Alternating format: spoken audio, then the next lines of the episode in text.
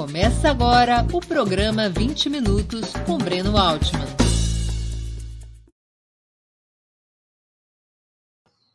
Bom dia.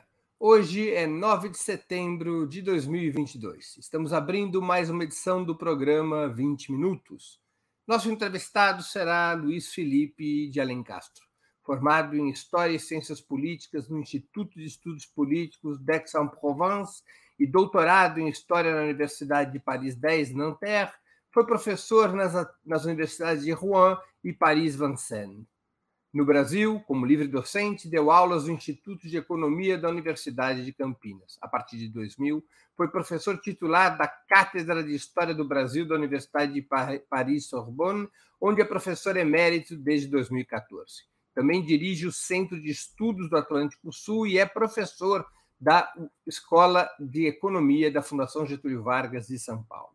Membro da seção de História e Arqueologia da Academia Europeia de Ciências Humanas, é autor de importante obra sobre a formação do Brasil, na qual se destaca O Trato dos Viventes, publicado pela Companhia das Letras em 2001, o primeiro volume de uma trilogia dedicada à história brasileira até 1940. Antes de começarmos, eu queria lembrar a vocês como é essencial a sua contribuição financeira para a manutenção e o desenvolvimento de Opera Mundi.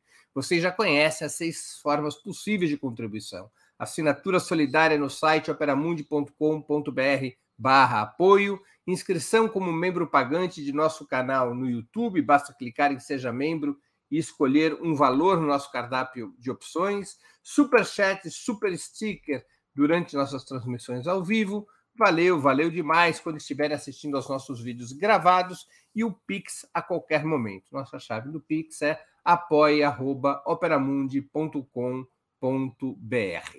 Além dessas seis formas de contribuição, lembre-se sempre de dar like, de clicar no sininho e compartilhar nossos programas com seus amigos e nos seus grupos.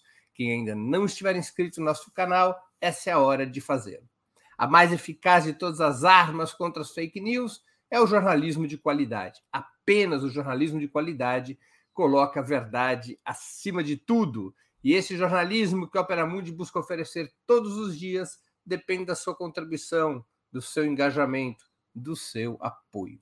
Bom dia, professor Alencastro. Muito Bom obrigado. dia, Breno. Bom dia, Breno. Muito obrigado por aceitar nosso convite. Uma honra ter sua presença no 20 Minutos. Eu que agradeço a você e a Natália por esse convite.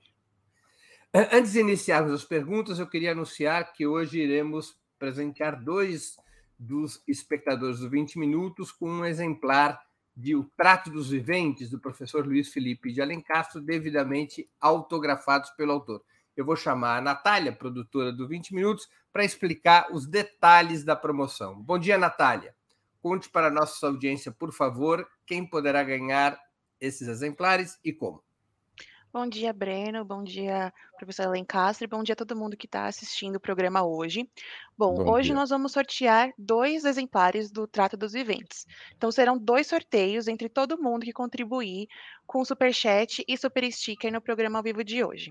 Eu estou aqui acompanhando as contribuições e, ao final do programa, volto para anunciar os vencedores. Tá bem, obrigado então, Natália. Então vocês já estão sabendo, trato dos viventes, dois exemplares serão sorteados entre todos que contribuírem com super chat ou super sticker. Professor, a vertente mais tradicional da historiografia brasileira sempre insistiu em um eixo central sobre a formação do Brasil, a relação entre a metrópole, Portugal, e a colônia. O senhor, especialmente em O Trato dos Viventes, apresenta um terceiro polo nesse desenho, representado pelo peso de Angola no tráfico de escravos. O que essa nova geometria da colonização indica sobre a construção brasileira? Bom, Breno, obrigado. Eu acho que a sua a apresentação é perfeita. É, acontece o seguinte: é, havia uma espécie de é, confusão e até um certo equívoco sobre os números do tráfico de escravizado. Embora tivesse havido um livro pioneiro, A Escravidão Africana, do Maurício Goulart, que era, foi um, um, militante de esquerda, foi deputado do PTB, aliás, foi caçado depois.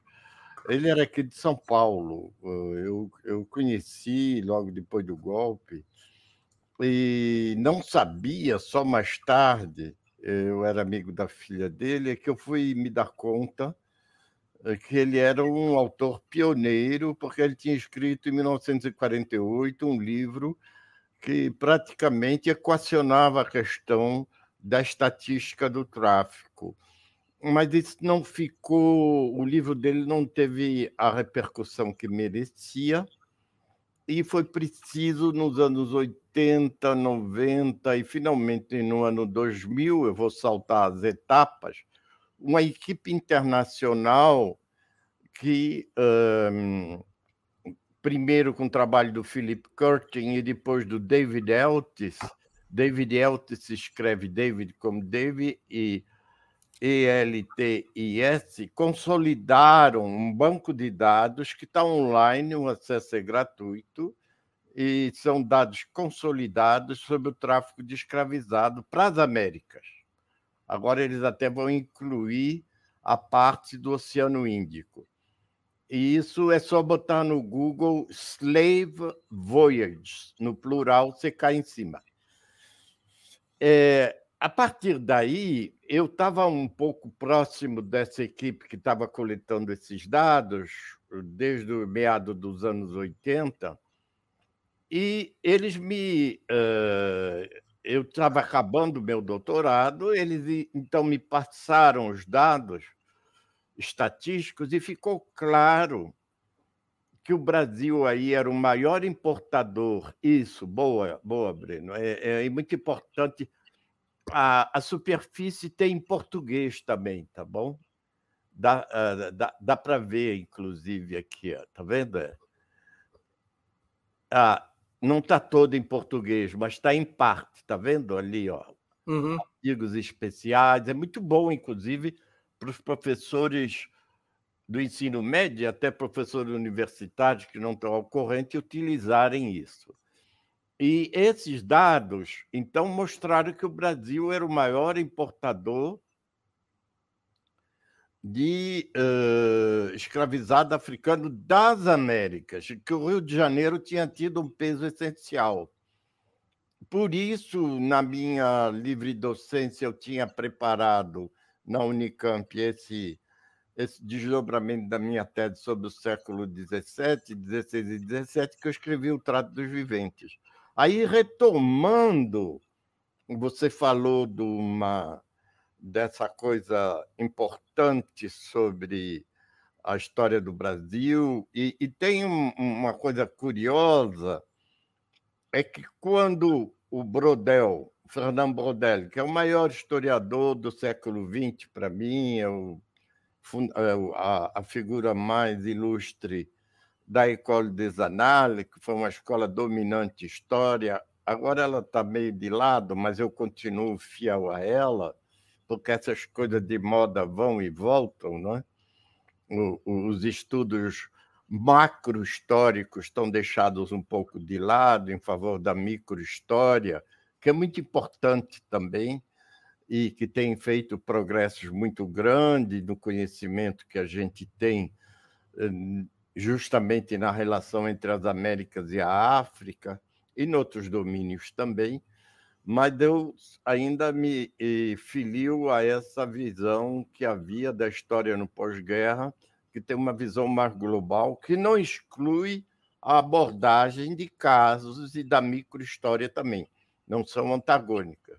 Mas nós temos no Brasil a marca do Caio Prado e uma ideia de sentido quando ele publicou os livros dele, Formação Econômica do Brasil, o Brodel resenhou nos Anales, em 1948, os livros do Caio Prado, que ele tinha conhecido aqui em São Paulo.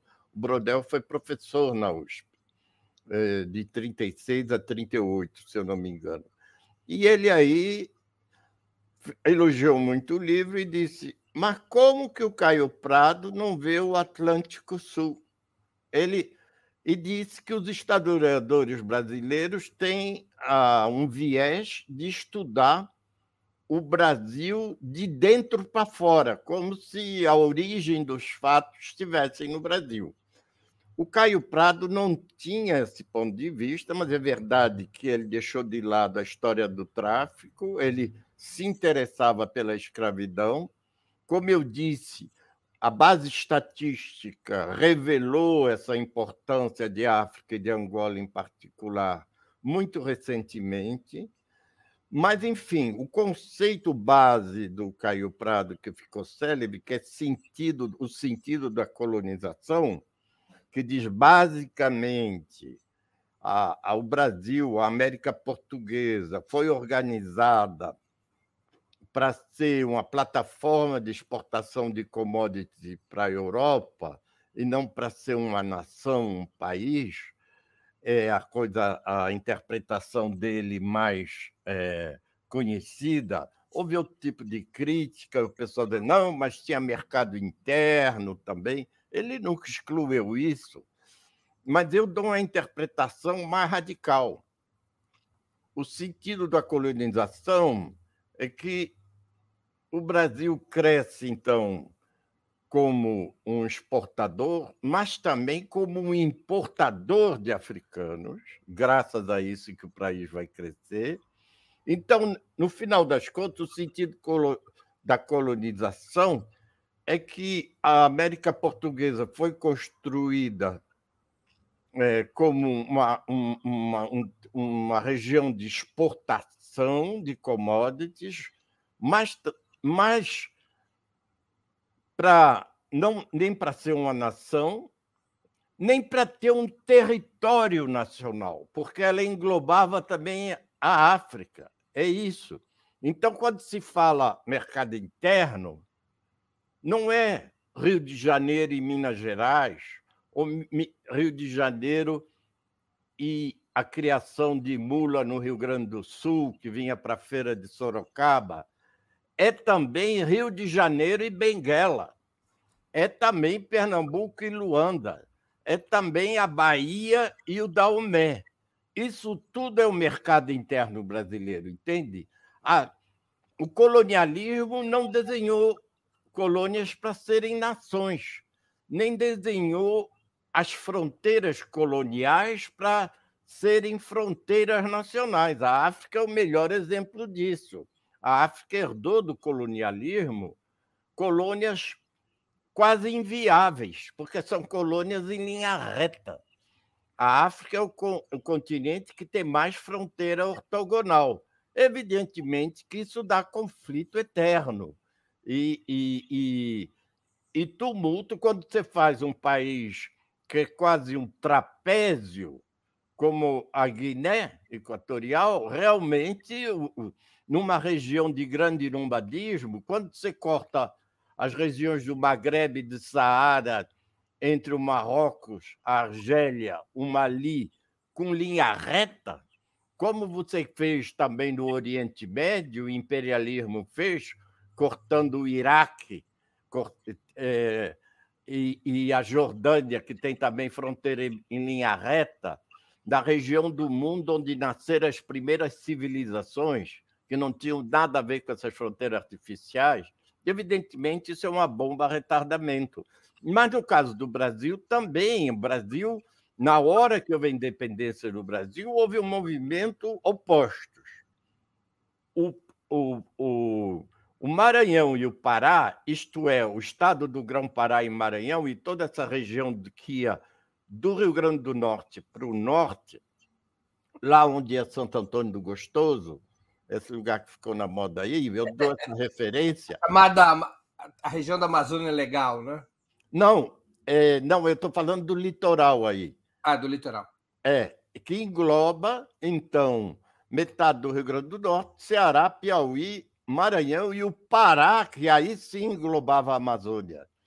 Essa era uma região que tinha um sistema náutico totalmente diferente. Essa região estava muito mais próxima de Lisboa do que do Rio de Janeiro. Quando veio a independência, eles disseram do Rio de Janeiro, tem um governo lá, não sei o quê, uma monarquia, tomo fora. passar bem, nós queremos continuar com Lisboa. Aí teve que mandar lá o, o, o Cochrane, uh, com a Força Naval, que era um mercenário, não é? é que, a serviço da coroa, e o Labatut, que era um outro mercenário, ele francês, é, para atacar lá o, o pessoal uh, do, do um, Piauí, e a, a, junta do Piauí mandou diante do ultimato do Labatut, disse que não queria se juntar ao governo do Rio de Janeiro.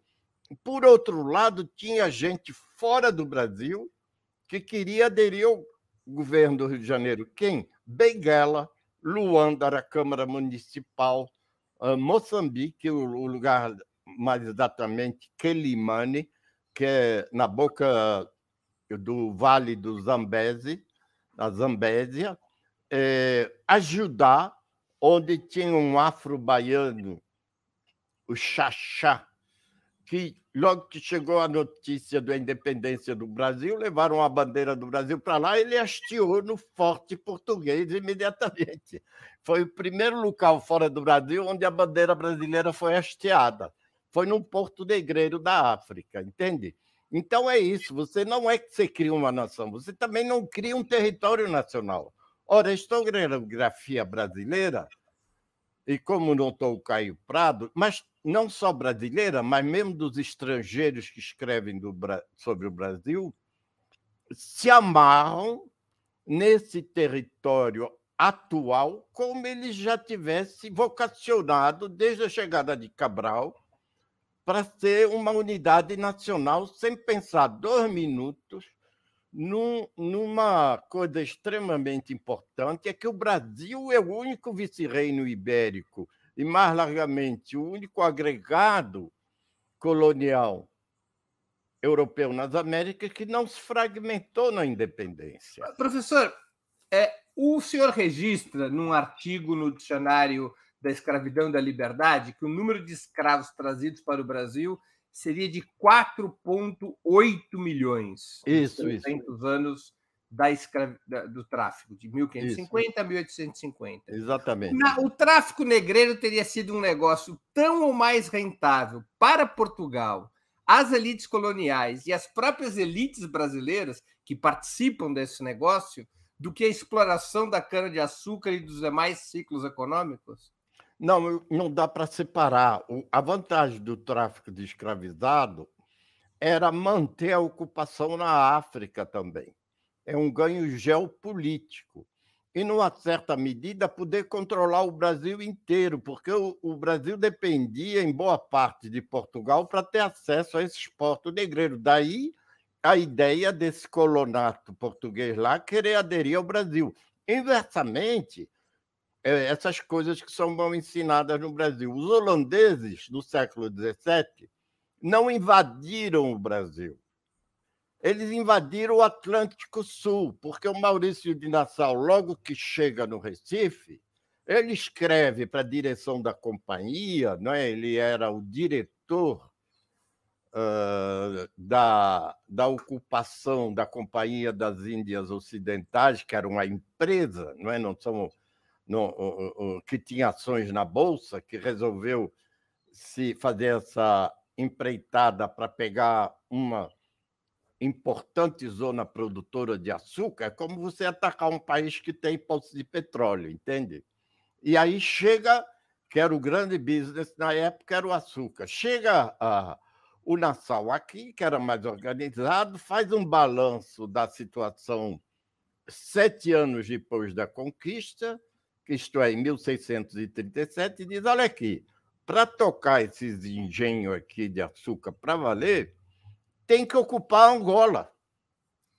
Porque os portugueses ganhavam dinheiro aqui de dois jeitos.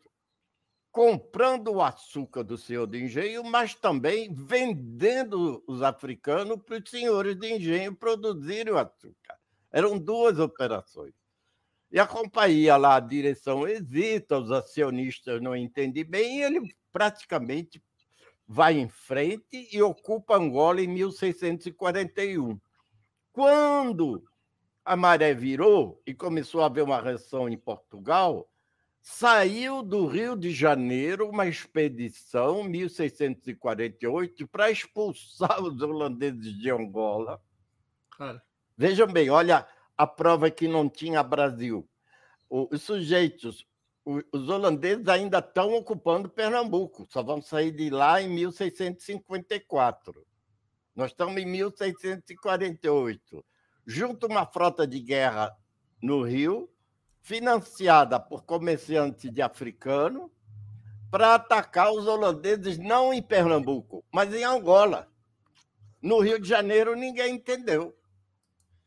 E expulsam eles de lá, e só depois é que os holandeses são expulsos de eh, Pernambuco. Então, veja bem, é, é, é, você tem um sistema econômico que tem uma zona produtiva escravista na América e uma zona de reprodução de escravo na África. É assim, é bipolar. É um contínuo econômico. É um contínuo econômico. Quando vem a independência. E no qual as elites já brasileiras também podiam participar. Também podiam participar. Com escravos em Angola, que era uma, é. um diferencial em relação a outros impérios coloniais. Exatamente, bem, bem assinalado, porque não tem nenhum colono inglês na América, nenhum colono da Espanha na América Espanhola ou francês na América Francesa, que se meteu saindo da América com navio para ir para a África, participar do business claro. lá, e recrutando tropa de colono local. Entende? É, ou seja, o mecanismo colonial português já foi criando os elementos dessa característica histórica das elites brasileiras de serem, digamos, vagão num trem cuja locomotiva é a, a, a colonização. É, a pilhagem, a pilhagem das Eles populações africanas. É. Professor, é, em diversos escritos do senhor, e eu retomo aqui um artigo que eu reli recentemente, O Tráfico Negreiro e a Unidade Nacional Brasileira, ah, é sim, um artigo sim. dos anos 80. Aí é, 79. É o senhor critica o mito de que a monarquia, com a chegada da corte portuguesa em 1808 e o império a partir da independência, teriam sido as razões do Brasil não ter se fragmentado como a América Espanhola ou mesmo a inglesa, que também se fragmentou com o Canadá isso, e Estados isso. Unidos. Teriam sido o comércio dos escravos e a sua cadeia econômica esse contínuo que o senhor registra no Atlântico Sul, as estruturas principais da Unidade Nacional Brasileira? Veja bem, é, Breno, obrigado por ter lembrado desse artigo, que é um artigo que eu, eu tenho carinho, porque é o primeiro artigo científico que eu publiquei numa revista acadêmica antes mesmo de, de começar, concluir o meu doutorado. Mas o fato é que são duas coisas que se juntam. Você tem, no nível internacional, um fato maciço e incontornável. A Inglaterra acabou, ela, por razões internas, de fazer o tráfico de escravizados e ela não quer mais deixar mais ninguém fazer. O Brasil era o principal envolvido nisso, não é? Porque, veja bem, a Inglaterra acabou com o tráfico, mas continuou tendo escravidão na Jamaica, que era colônia inglesa. Aí os plantadores de açúcar ingleses da Jamaica, o lobby deles no parlamento britânico, em Westminster, dizia: olha aqui, vocês proíbem a gente de comprar africano e os brasileiros estão se esbaldando lá, comprando africanos nos portos que nós abandonamos.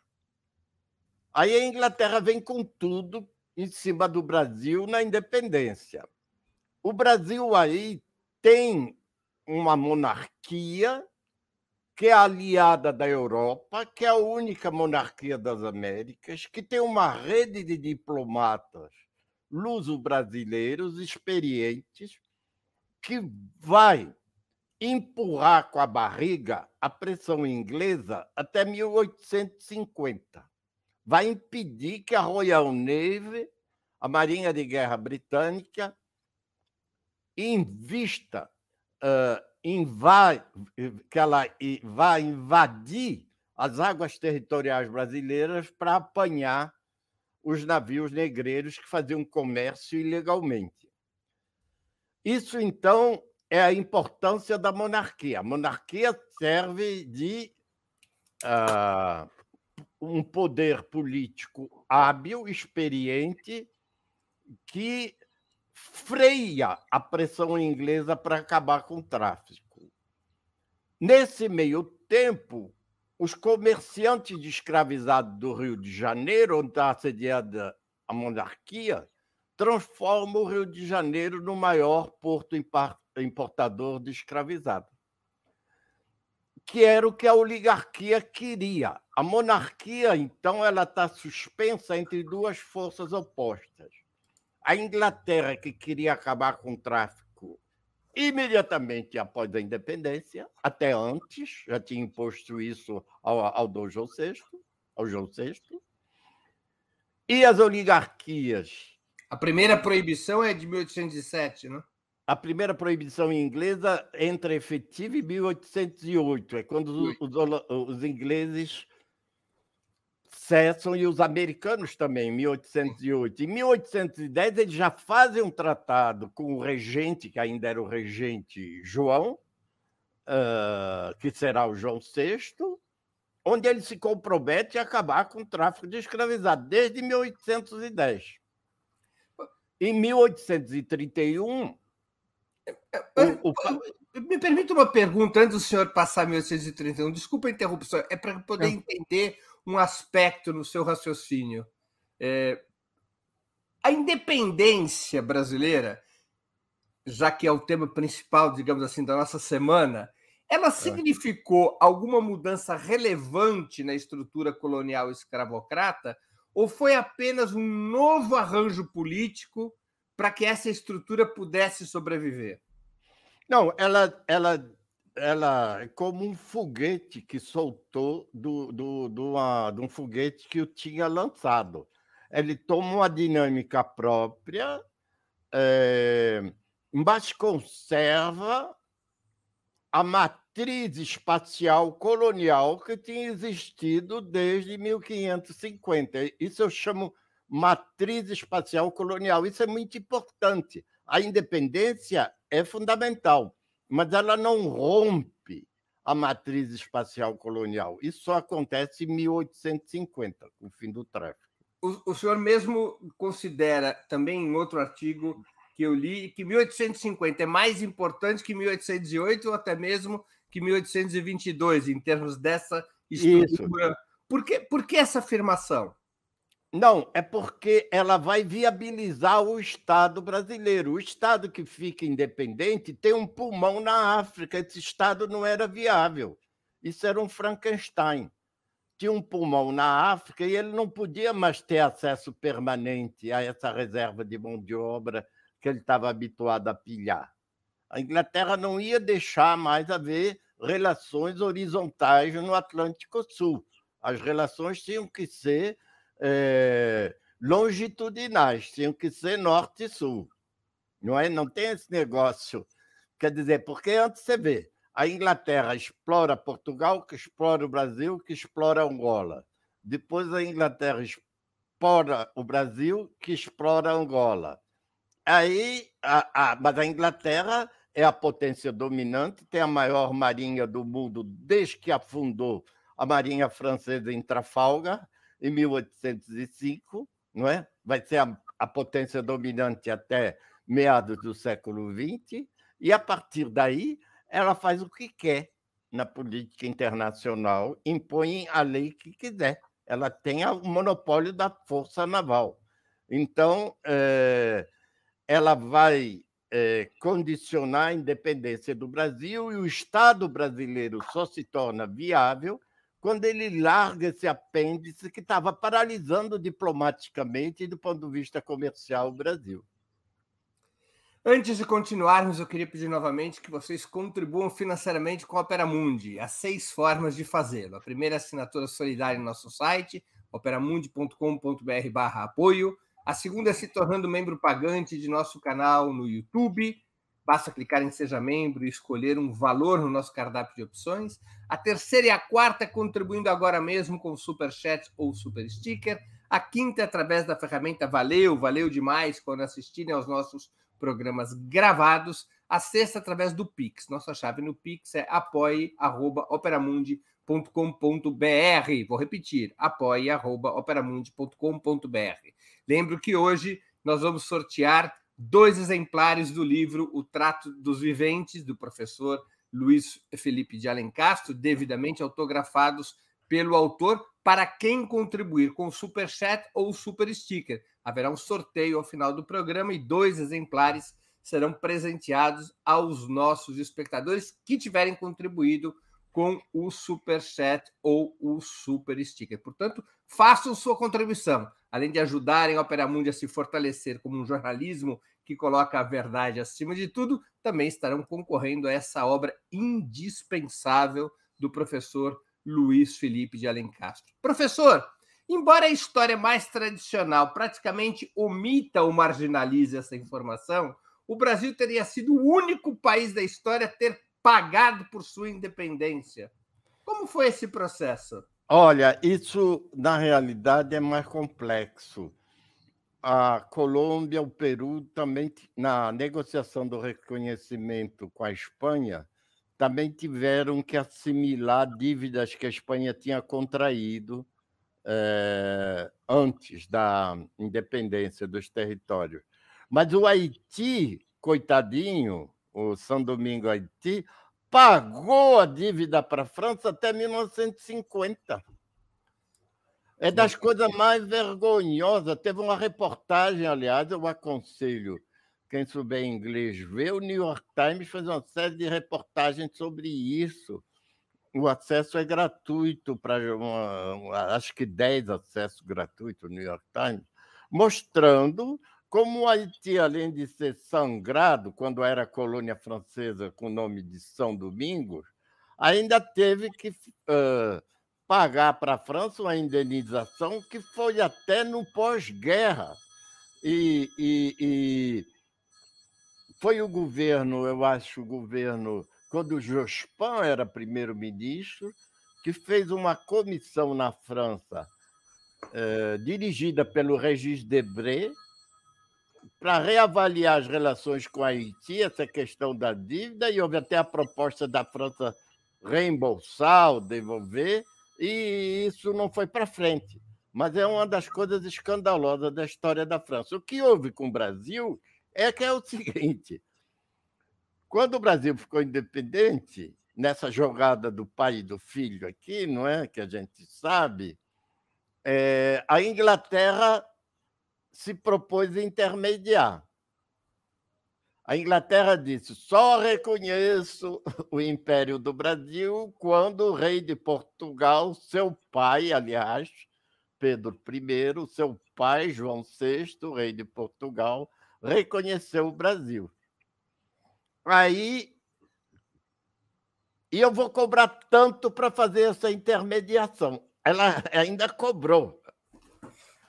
E aí o, o Portugal disse para os negociadores brasileiros: olha aqui, quando Napoleão invadiu aqui a gente, o exército britânico veio nos ajudar, o Duque de Wellington e Escambau. Mas agora eles estão apresentando a fatura pela ajuda que deram.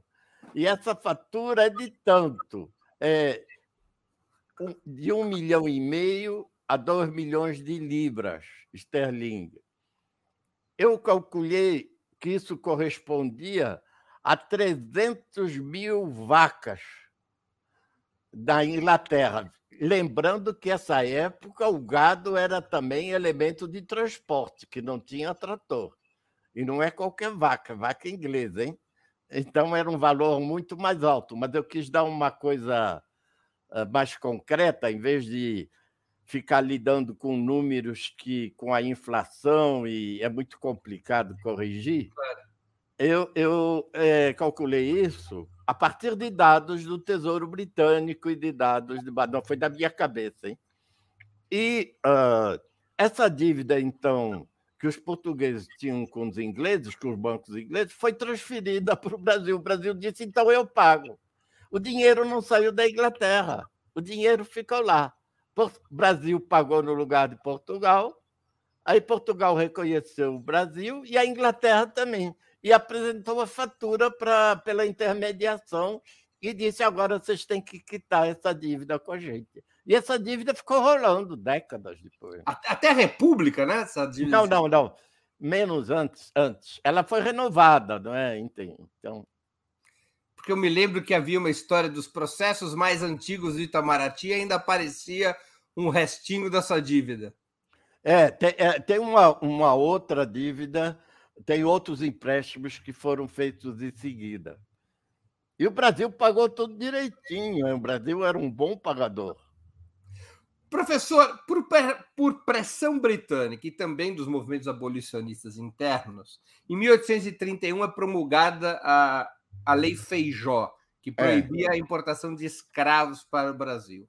Mas o tráfico realmente só foi interrompido em 1850. É. Como é que foi possível essa prorrogação ilegal do tráfico negreiro?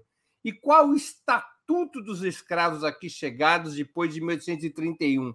que, calculados pelo senhor mesmo, se eu não me engano, em 750 mil cativos nesses 19 anos de tráfico ilegal, até que a lei Eusébio de Queiroz fosse aprovada.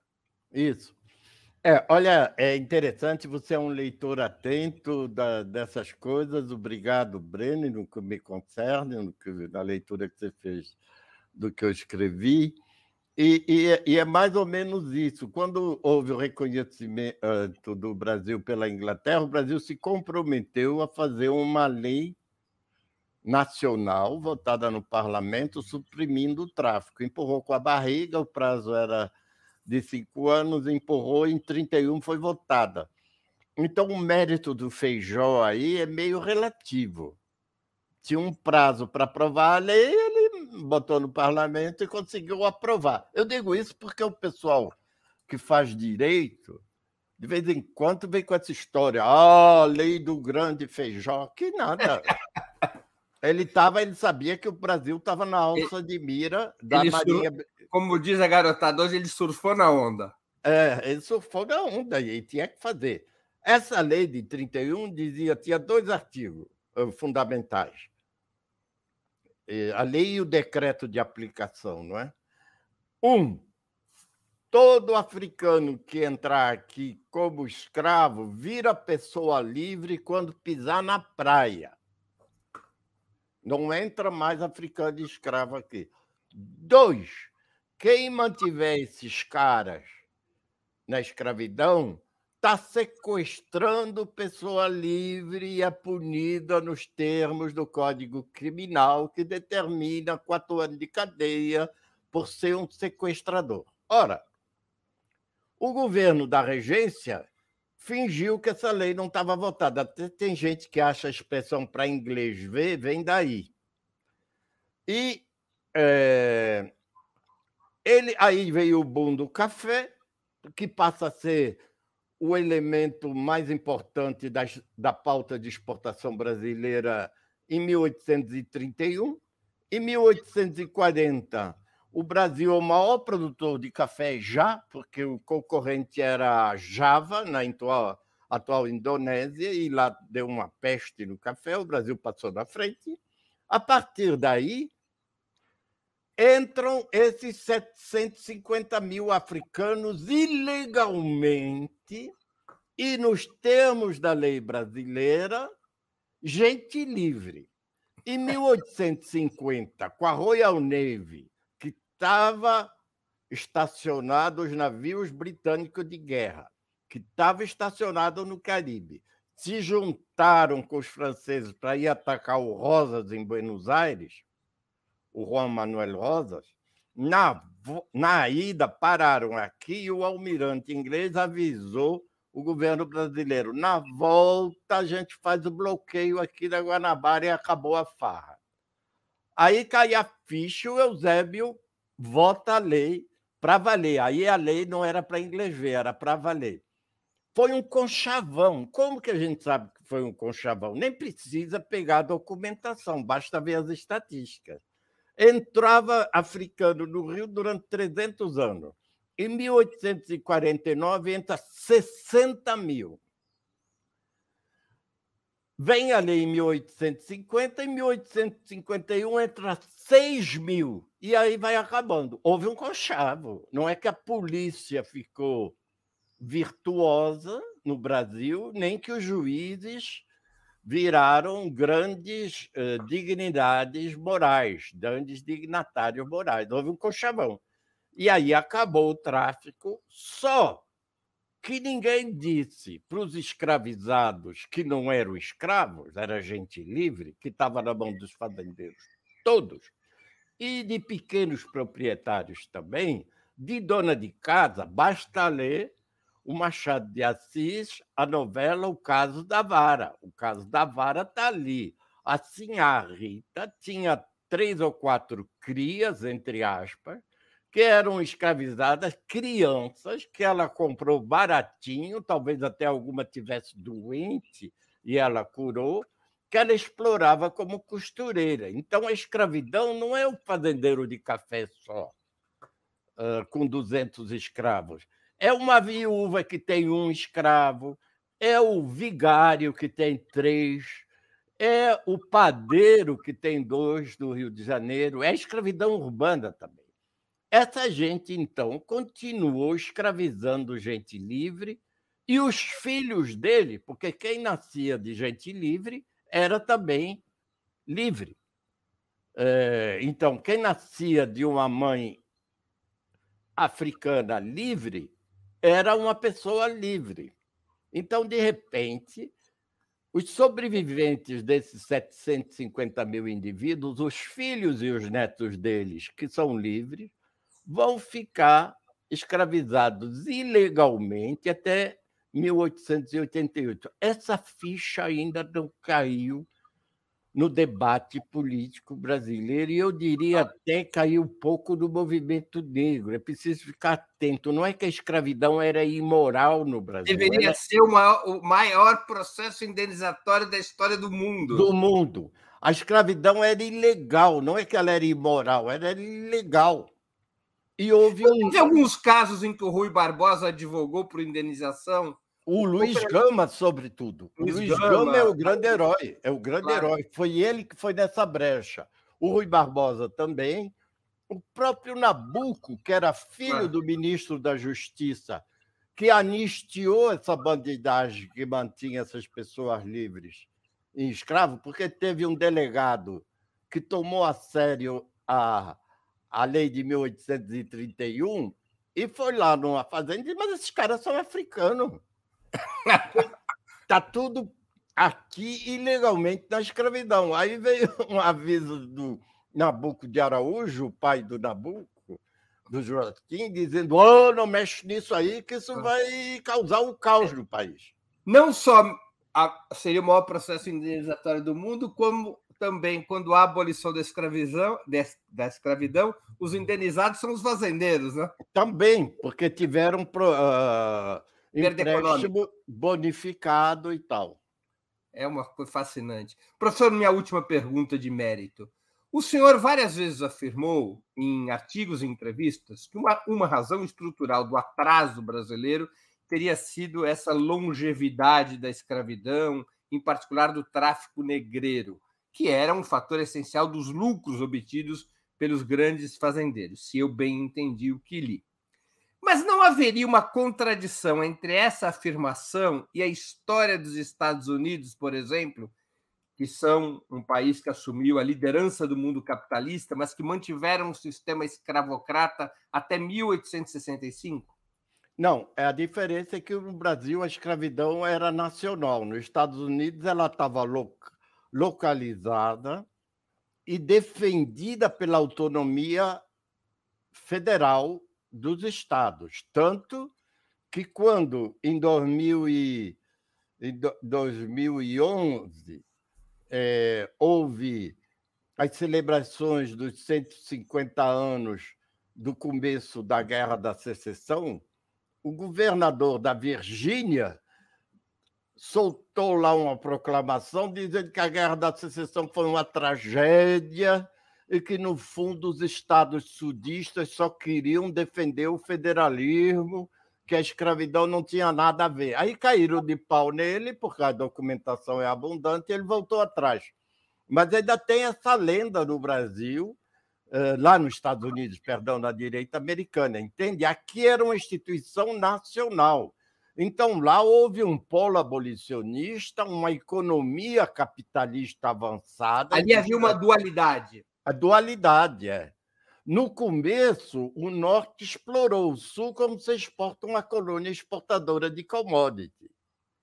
Quer dizer, era uma relação colonial interna. Interna, exatamente. Que é o que é resolvido na Guerra Civil com o Norte indo para cima, porque cima, é, o, sul, sul, o Sul quis se separar, é, aí o Norte foi em cima.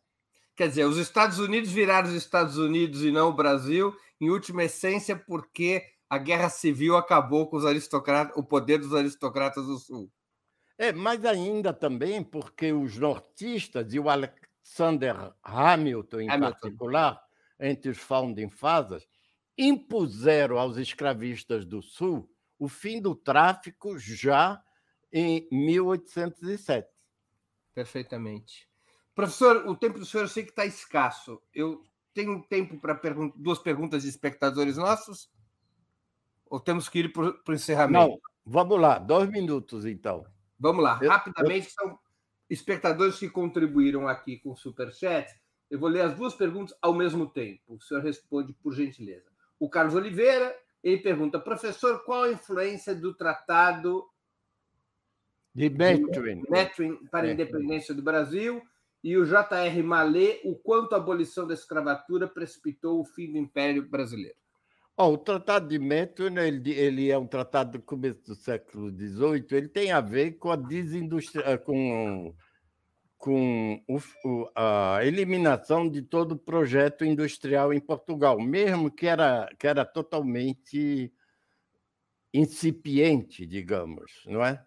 não tem nada a ver com o Brasil propriamente dito. O Brasil é Portugal até 1822. Então, um tratado do século XVIII tem um efeito muito remoto o impacto na independência.